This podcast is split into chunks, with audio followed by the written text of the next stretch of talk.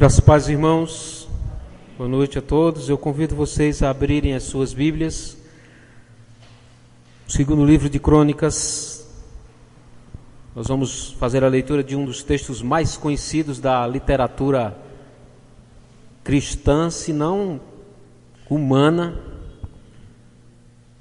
São dois versículos muito conhecidos, no capítulo 7 de 2 Crônicas, os versos 14 e 15.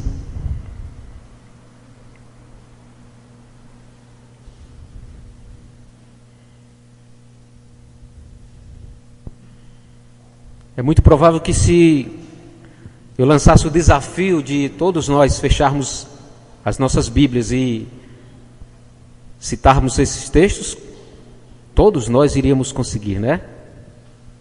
É melhor não arriscar, então. Segunda Crônica 7, 14 e 15 diz o seguinte: Se o meu povo, que se chama pelo meu nome, se humilhar, orar e me buscar, e se converter dos seus maus caminhos, eu ouvirei dos céus, perdoarei os seus pecados e sararei a sua terra. Estarão abertos os meus olhos e atentos os meus ouvidos a oração que se fizer neste lugar. Amém.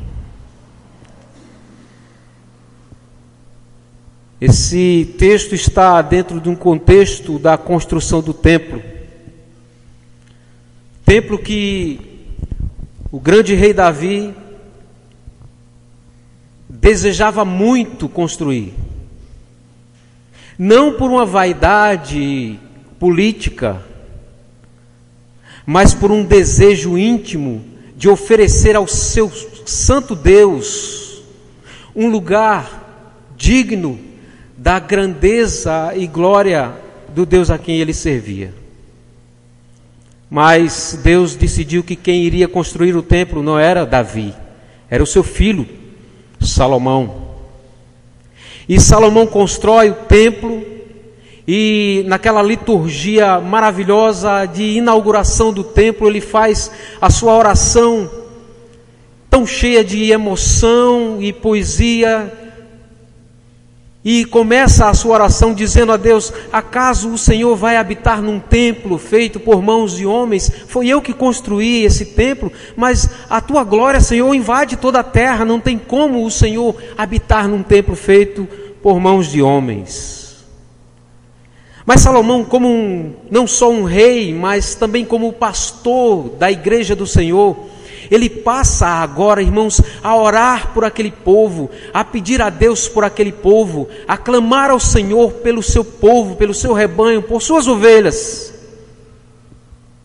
E ele diz: Senhor, quando o teu povo estiver em perigo e se dirigir o seu olhar para esse templo, compadece-te desse povo tem misericórdia do teu povo. Quando o teu povo for levado cativo por, pelos inimigos e longe ou próximo, eles estiverem em perigos, o Senhor, e eles buscarem o Senhor e direcionarem suas mãos para esse lugar, tem compaixão do teu povo, ajuda o teu povo, salva o teu povo, Senhor. Quando o teu povo estiver na necessidade, e que esse povo lembrar do Senhor e orar ao Senhor, vindo a este lugar, ajuda o teu povo, Senhor, tem compaixão desse povo, Senhor Deus, salva o teu povo, ó Pai. E Salomão segue orando, pedindo ao Senhor, em todos os aspectos, em todas as circunstâncias que aquele povo vier passar, vier viver, pedindo que Deus seja o seu socorro, seja o seu auxílio, e Cada vez que aquele povo lembrar daquele lugar, daquele templo que ele construiu para o Senhor, para a adoração do Senhor, o Senhor se compadecesse daquele povo, o Senhor ajudasse aquele povo que era o povo dele. E a Bíblia diz que, à medida que Salomão ia orando, o templo ia se enchendo da glória de Deus, o glorioso Deus ia se manifestando. E a Escritura nos informa, irmãos, que à noite Deus vai ao encontro de Salomão enquanto ele dorme. E ele diz para Salomão: Eu ouvi a tua oração. Eu ouvi a tua oração. Eu inclinei os meus ouvidos ao teu clamor. Eu percebi que você orou e pediu pelo meu povo. E o versículo 13 ele diz assim: Se eu, Salomão, cerrar os céus, se eu ordenar que a chuva não venha, se eu ordenar que os gafanhotos consumam a terra, se eu mandar as tribulações, se eu mandar a crise, porque eu tenho o poder de mandar a crise, porque eu sou soberano sobre todas essas coisas, se eu fizer tudo isso, porque isso, Salomão, é provável que aconteça, porque a crise, as tribulações, as lutas, os desesperos, as angústias, as tristezas, tudo isso faz parte da vida humana, tudo isso acompanha a caminhada da igreja do Senhor. Não para afastar o povo de Deus, mas para aproximar o povo de Deus. Então Salomão é muito provável que os perigos eles venham a acontecer. E é interessante, irmãos, observarmos que nós podemos correr o risco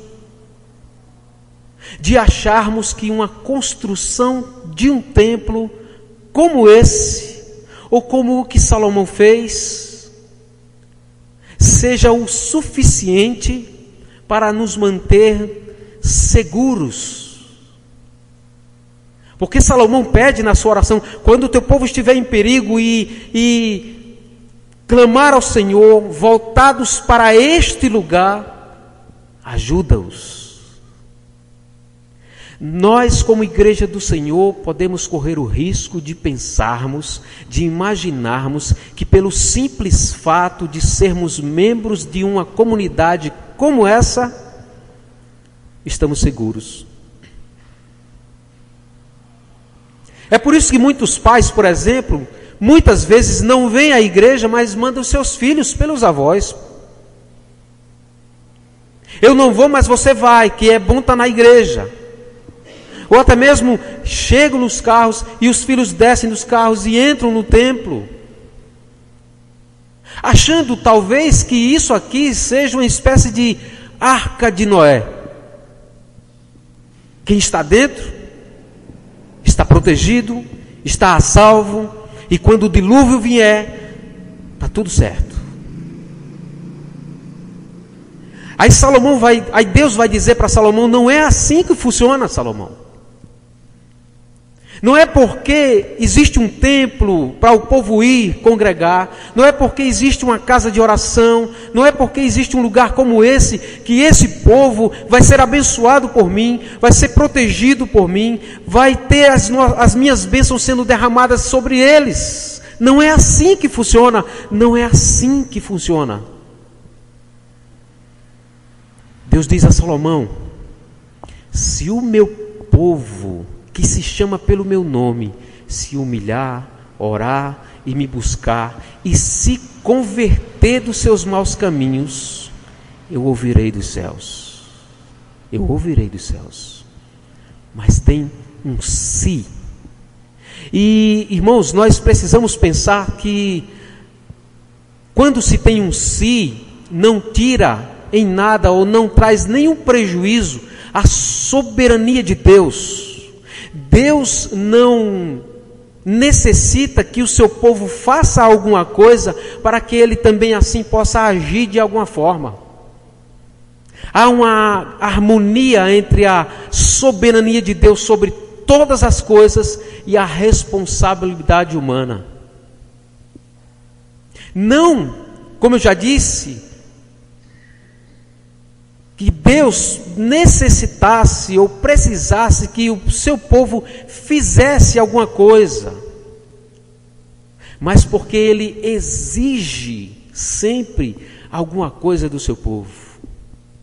Deus exige que nós venhamos buscar com toda a força do nosso ser o comprometimento com Ele. a comunhão com Ele, a vida de intimidade com Ele. É por isso que ele diz: se o meu povo, que se chama pelo meu nome, se humilhar, orar e me buscar, eu ouvirei dos céus. Agora é interessante, irmãos, a forma como Deus se identifica com o seu povo. Porque vejam, ele diz: se o meu povo, Deus está dizendo que nós somos o seu povo.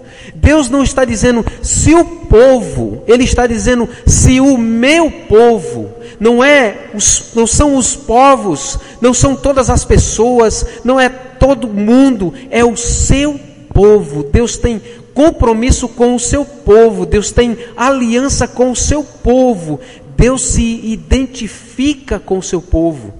A Bíblia diz que nós estávamos, irmãos, mortos em nossos delitos e pecados, mas Ele, porque nos amou, nos adotou, nos justificou, nos regenerou, nos trouxe para Ele nos amou primeiro, nos fez o seu povo, propriedade exclusiva. Deus se identifica com o seu povo. E é interessante também observarmos, irmãos, que logo imediatamente ele diz, ele não só diz se o meu povo, mas ele diz assim: olha, esse povo também se identifica comigo. Se o meu povo que se chama pelo meu nome, percebam, é Deus se identificando com o seu povo e o seu povo se identificando com Deus. Um povo que se chama pelo meu nome, um povo que me busca, um povo que me honra, um povo que acredita que eu sou o seu refúgio, a sua fortaleza, o seu socorro bem presente. É por isso que nós estamos aqui porque nós nos identificamos com Deus, porque nós entendemos que Ele é o único Deus, o Deus Todo-Poderoso, o Deus soberano, o Deus Criador dos céus e da terra, o Deus que é o nosso único socorro, o Deus que é o nosso único Salvador. Ele é o nosso Deus. Se o meu povo que se chama pelo meu nome, que me busca, que me louva que tem no seu espírito a testificação do meu espírito que eles são o meu povo, que eles são meu, os meus filhos. É esse povo. Então, em primeiro lugar, Deus diz para Salomão: Salomão, eu amo este povo e sei que este povo me ama. Eu me identifico com esse povo e sei que esse povo se identifica comigo se esse povo, que se chama pelo meu nome, em primeiro lugar, se humilhar, eu ouvirei dos céus. Se esse povo se humilhar, eu ouvirei dos céus. Meus irmãos, se existe um terrível pecado, esse terrível pecado chama-se dureza de coração. É o que a Bíblia chama de dura cerviz, dureza de coração. É o não conseguir inclinar, dobrar isso aqui, o pescoço. É ter o nariz empinado. É ser orgulhoso. É ser arrogante. É ser prepotente é ter uma dificuldade grandiosa e tremenda de não reconhecer os seus próprios erros, de não reconhecer os seus pecados, é fazer exatamente e completamente a, diferentemente aquilo que Davi fez quando foi visitado por Natã que disse: Esse homem é você. Baixou a cabeça o rei e disse: Pequei contra o Senhor. E a Bíblia diz que ele se lança ao chão e ora pedindo a misericórdia do Senhor. Tem compaixão de mim, ó Deus. é chegar diante de Deus e não se orgulhar, mas se humilhar diante do Senhor, dizendo: Senhor, eu sou um pecador miserável e preciso da tua graça, preciso do teu perdão. Eu reconheço que nem orar sei. Se o meu povo, que se chama pelo meu nome, se humilhar. Infelizmente, irmãos, infelizmente, Muitas vezes nós observamos o pecado do outro e nos achamos melhores que o outro. Eu sou mais santo do que você. Eu sou mais preparado do que você. Eu sou mais entendido na palavra do que você. Veja, Davi não chega diante de Deus e diz assim: Olha, eu sou altamente preparado, Senhor, dá um desconto aí. Eu sou um rei, eu venci Golias, eu trouxe grandes vitórias para o teu povo. Davi não faz isso. Davi diz assim: pequei contra o Senhor e se humilha diante de Deus. Muitas vezes nós estamos seguros no nosso intelecto, no nosso conhecimento, na nossa arrogância e achamos que o conhecimento só basta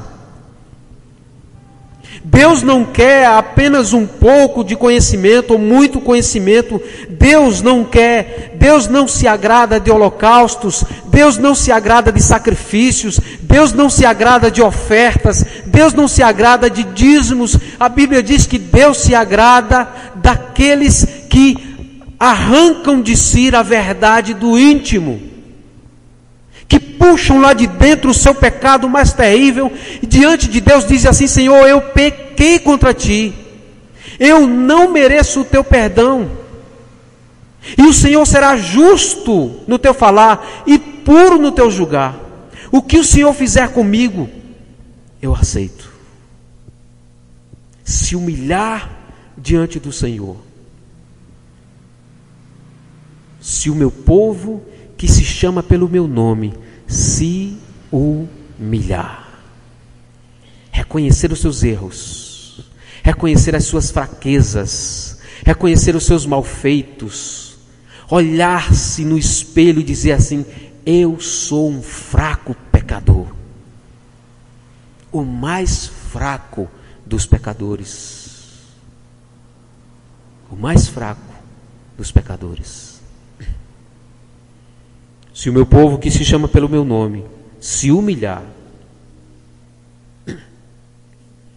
eu ouvirei dos céus. Mas não é só isso. Porque o Senhor diz mais a Salomão. Ele diz: Se o meu povo que se chama pelo meu nome se humilhar e orar, perseverar na oração, lutar em oração, buscar a face de Deus em oração, como fez Jacó, que perseverou na oração e teve o seu nome mudado, a sua história mudada. Como fez Elias, que perseverou na oração, que buscou o Senhor em oração, e as águas foram derramadas do céu como fez o rei Ezequias, que cercados pelos assírios, orou ao Senhor em desespero, buscou a face de Deus em oração, clamou ao Senhor, porque se viu humanamente perdido. Aí Deus manda ele dizer ao povo que eles não tenham medo, porque ele mesmo vai derrotar o exército dos assírios. Fala para eles, Ezequias, que eu sou o seu refúgio que eu sou a sua fortaleza, que eu sou o seu socorro bem presente na hora das tribulações. Como fez a igreja primitiva, que orou incessantemente, orou, orou, e o Espírito de Deus foi derramado sobre a igreja. A pergunta é: em que lugar na sua agenda está a oração? Em que lugar na agenda está a sua oração? Em que lugar na minha agenda está a oração? Que tempo eu gasto na presença de Deus em constante oração? Porque, irmãos, nós temos tempo para muitas coisas, muitas atividades. Você já percebeu isso? Você já prestou atenção nesse, nesse detalhe? Ou nesses detalhes? A igreja do Senhor tem tempo para churrasco. A igreja do Senhor tem tempo para passeios. Os crentes têm tempo para conversas e bate-papos. Para trabalho, para investimento. E tantas e tantas outras coisas mas não tem tempo para orar. Então a pergunta retórica é: quanto tempo de oração você tem por dia? E aí, imediatamente, todos nós que estamos aqui pensamos o quanto somos fracos. Eu não quero que ninguém responda, é lógico. Mas será que há entre nós alguém que passa duas horas do dia em oração? Uma hora, meia hora, quinze minutos? Irmãos, nós somos tão fracos, tão fracos, mas tão fracos que muitas vezes nós passamos dias sem fazer uma única oração. dias. E as lutas vêm, os desafios, as angústias, as tristezas, os problemas, e nós ficamos desesperados, mas não nos ajoelhamos diante de Deus para orar. Essa é a nossa realidade. Talvez poucos não sejam assim, muito poucos não sejam assim. Mas Deus diz: se o meu povo que se chama pelo meu nome, no momento mais difícil da vida, nas angústias, nas lutas, nas crises, orar, eu ouvirei dos céus. E a Bíblia nos diz que Deus ouviu a oração de Salomão. E a Bíblia nos diz, através do nosso Salvador Jesus Cristo, quem buscar irá encontrar. O Senhor Jesus passava noites e mais noites em oração, buscando a face do Deus Todo-Poderoso. Nós precisamos pensar muito nisso, irmãos. É lamentável sabermos que as reuniões de orações estão se acabando. Poucas pessoas frequentam a igreja nas reuniões de orações. Poucas, poucos crentes. E orar é falar com Deus. Orar é ter comunhão com Deus. Orar é buscar o Senhor. E, irmãos, se por um lado nós pecamos em orarmos tão pouco, quase nada, por outro lado, quando oramos, ainda também mostramos, apresentamos uma fraqueza nossa. Entramos na presença de Deus como mendigos que só pedem, pedem, pedem, pedem, pedem. Pedimos pelas nossas famílias, pedimos pelos nossos cônjuges, pedimos pelos nossos filhos, pedimos pelos nossos trabalhos, pedimos pelos nossos amigos, pedimos pelos nossos parentes, pedimos pela nossa igreja, pedimos, pedimos, pedimos, pedimos. E não há nenhum erro nisso. Porque a Bíblia nos ensina a pedirmos a Deus. Quem pede, recebe do Senhor. A grande questão, irmãos, é que Deus quer algo mais na nossa comunhão com Ele, na nossa vida com Ele. E aqui Ele está dizendo isso. Se o meu povo que se chama pelo meu nome se humilhar, orar e me buscar, me buscar em oração me buscar em oração. Não é pedir o carro, não é pedir a casa, não é pedir o emprego, não é pedir a saúde, é buscar a Deus como prioridade da sua vida, como tesouro da sua vida. Como fez Moisés, Senhor, a terra prometida é muito boa, um anjo é muito bom, mas se o Senhor não for conosco, nada serve, não vai dar certo. Eu quero o Senhor. Eu desejo o Senhor. Foi como o rei Davi, no, maior, no momento mais difícil da sua vida, que teve usurpado o seu trono pelo seu próprio filho e agora estava sendo perseguido por Absalão, que queria matá-lo. E ele, no relento, fazendo do relento a sua casa, de uma pedra o seu travesseiro, ele ora ao Senhor. E não diz, eu estou com saudade do meu trono. Davi não diz que está com saudade do seu palácio. Davi não diz que está com saudade dos banquetes real. Davi não diz que está com saudade da sua família. Davi não diz que está com saudade dos luxos que ele tinha. Davi diz que tem saudade do templo, da presença de Deus, de Deus. Saudade de Deus.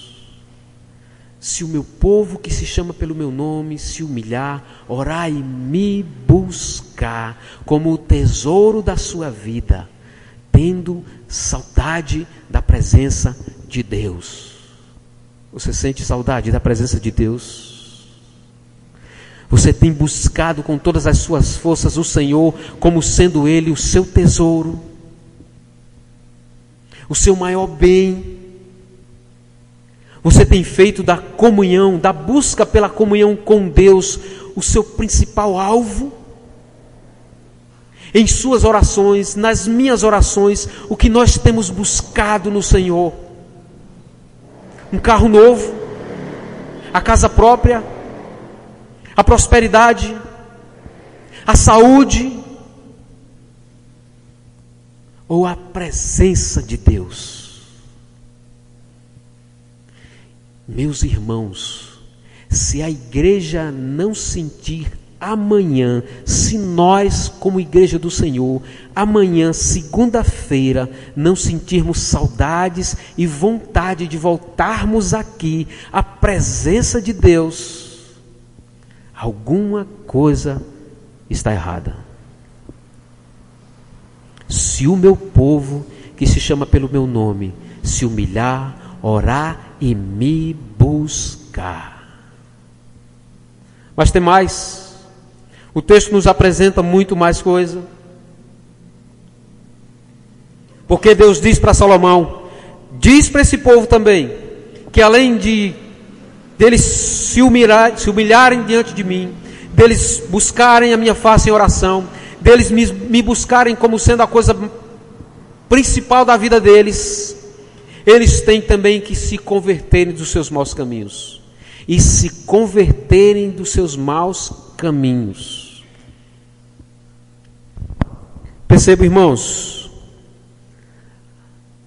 aqui quem está fora dos caminhos do Senhor é o povo de Deus. O povo de Deus peca. Nós pecamos. Nós erramos o alvo. Nós buscamos muitas vezes fazer a vontade da carne e dos pensamentos. Nós muitas vezes somos dominados pelos nossos desejos pecaminosos e erramos o alvo. E Deus exige para aqueles que querem ter comunhão plena com Ele que abandone os seus pecados, abandone os seus maus caminhos, Ore como orou o rei Davi: vê se há em mim, Senhor, algum caminho mau. A orar como orou o rei Davi quando disse: Dá-me um novo coração. O povo de Deus erra. E nós, irmãos, precisamos, precisamos pensar nisso, em abandonar os nossos pecados, se quisermos que Deus se aproxime de nós, ouça as nossas orações, ouça o nosso clamor, nos livre de todos os momentos difíceis, das adversidades da vida. Não só orar, não só se humilhar, não só buscar o Senhor, mas abandonar as nossas práticas pecaminosas. E vejam, não é pecar, se arrepender, pecar, se arrepender de novo, pecar, se arrepender de novo. É pecar, se arrepender e produzir frutos dignos de arrependimento. É mudança radical. É o olho que peca, que erra, que me faz pecar, sendo arrancado. É uma transformação radical na vida. É uma busca e uma luta intensa contra os desejos da minha carne. É a partir do momento que eu caminho errado, que eu ando errado, numa direção errada, e de repente eu descubro que estou andando numa direção errada, tomo outra direção e sigo para o alvo de Cristo Jesus, que é Cristo Jesus. Se o meu povo que se chama pelo meu nome se humilhar, orar e me buscar, e se converter dos seus maus caminhos, eu ouvirei dos céus. A pergunta é: os ouvidos de Deus estão tapados? Estão fechados? Deus agora não escuta mais? Claro que não é isso. É lógico que não é isso. A grande questão é que a Bíblia nos ensina, a Bíblia nos informa, a Bíblia nos instrui que quando nós pecamos contra Deus, formamos uma barreira que nos afasta de Deus. Os nossos pecados nos afastam de Deus ou afastam afasta Deus de nós. Se nós que somos povo de Deus pecarmos contra Ele, Ele se afasta de nós. E quando Deus se afasta de nós, irmãos, a, o seu, a sua disciplina vem sobre nós. É por isso que quando nós estamos andando em pecados, a vida desanda. A coisa desanda completamente. A família não vai bem. Os relacionamentos não vão bem. O trabalho não vai bem. As crises aumentam, aumentam. Tudo desanda. Porque o povo de Deus precisa andar junto com o Senhor e longe dos pecados.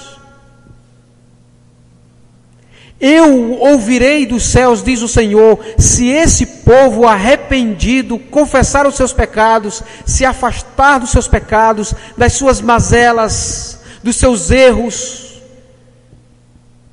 e se chegar a mim, se o meu povo que se chama pelo meu nome se humilhar, orar e me buscar e se converter dos seus maus caminhos, eu ouvirei dos céus e perdoarei os seus pecados. Vocês percebem que em nenhum momento Deus vai dizer assim no templo, se eles vierem para o templo, se eles frequentarem o templo, se eles olharem para o templo, Deus requer de nós a aproximação dEle, nos chegarmos a Ele, com os nossos corações contritos diante dEle. Ele diz que perdoará os nossos pecados. Não há a menor possibilidade de termos os nossos pecados perdoados se nós não arrependidos confessá-los diante do Senhor. Reconhecer diante de Deus as nossas mazelas, os nossos desacertos, os nossos pecados, as nossas transgressões contra o Senhor e dizermos, como disse Davi: Compadece-te de mim, ó Deus, segundo a tua benignidade e segundo as multidões das tuas misericórdias, apaga as minhas transgressões. Se o meu povo que se chama pelo meu nome se humilhar, orar e me buscar e se converter dos seus maus caminhos, eu ouvirei dos céus, e estarão abertos os meus olhos, e atentos os meus ouvidos à oração que se fizer neste lugar. Agora, Salomão, eu escolhi este lugar.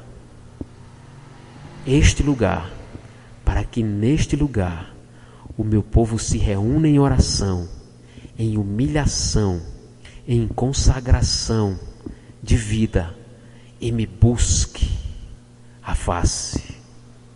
Aí sim, as orações que forem, forem feitas neste lugar serão ouvidas por mim. Como está a sua vida de oração? Como está a sua vida com Deus, a sua comunhão com Deus? O que você tem buscado em Deus? O que você tem procurado em Deus? Qual a motivação do seu coração quando sai de casa e vem até este lugar? Que valor você tem dado a uma vida de comunhão com Deus, na leitura da palavra e na oração?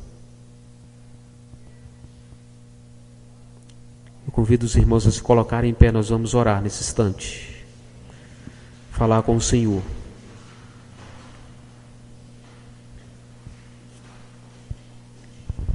Fale com o seu Deus. Imagine que só estão aqui você e Ele. Não tem ninguém do seu lado. Não tem ninguém à sua frente. Não tem ninguém por trás de você. Você está diante de Deus nesse instante. Diga para ele, se possível for, que estava com saudades dele. Senhor, estava com saudade do Senhor. Ó oh Deus maravilhoso, tem misericórdia de nós, Senhor. Porque nós reconhecemos as nossas fraquezas.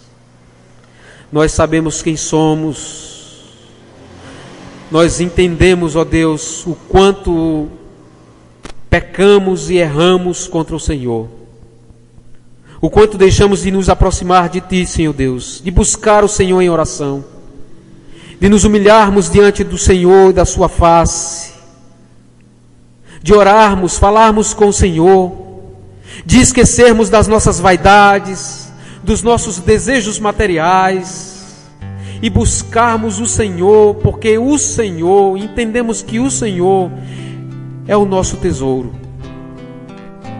é a razão maior da nossa vida.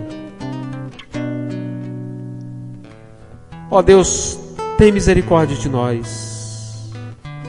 Ajuda-nos, Senhor Deus, a vencermos os nossos piores pecados, a enfrentarmos, Senhor Deus, essa caminhada cristã de fé em fé, de glória em glória, de vitória em vitória, derrubando, Senhor Deus, por dia os Golias que vêm surgindo, Senhor Deus, as tentações enviadas pelo mal, para que o Teu nome em nossas vidas seja glorificado, ó Deus. Ajuda-nos, Senhor, a sentirmos saudades do Senhor, da Tua presença, da comunhão com o Senhor, da intimidade com o Senhor como assim sentiu o nosso grande rei Davi. E em meio a uma dificuldade tão grande, tão intensa, ele disse para o Senhor que sentia falta do, da tua casa, da tua presença, da tua face. Ajuda-nos, ó Deus, a nos aproximarmos cada dia do Senhor a sentirmos fome do Senhor, a sentirmos sede do Senhor. Louvado seja o teu nome, ó Deus, por tua palavra, palavra que nos exorta a buscarmos cada vez mais o crescimento espiritual, a comunhão com o Senhor ser conosco, ó Deus, durante essa semana, para que, nos dando, ó Deus, oportunidade de colocarmos tudo isso em prática que nos ensina a tua palavra. E quando nós estivermos em perigos constantes, possamos lembrar não do templo, mas possamos lembrar do Senhor, que tu és o nosso refúgio, que tu és a nossa fortaleza, que tu és o nosso socorro diário nas tribulações e que o teu Espírito habita em nós. Amém.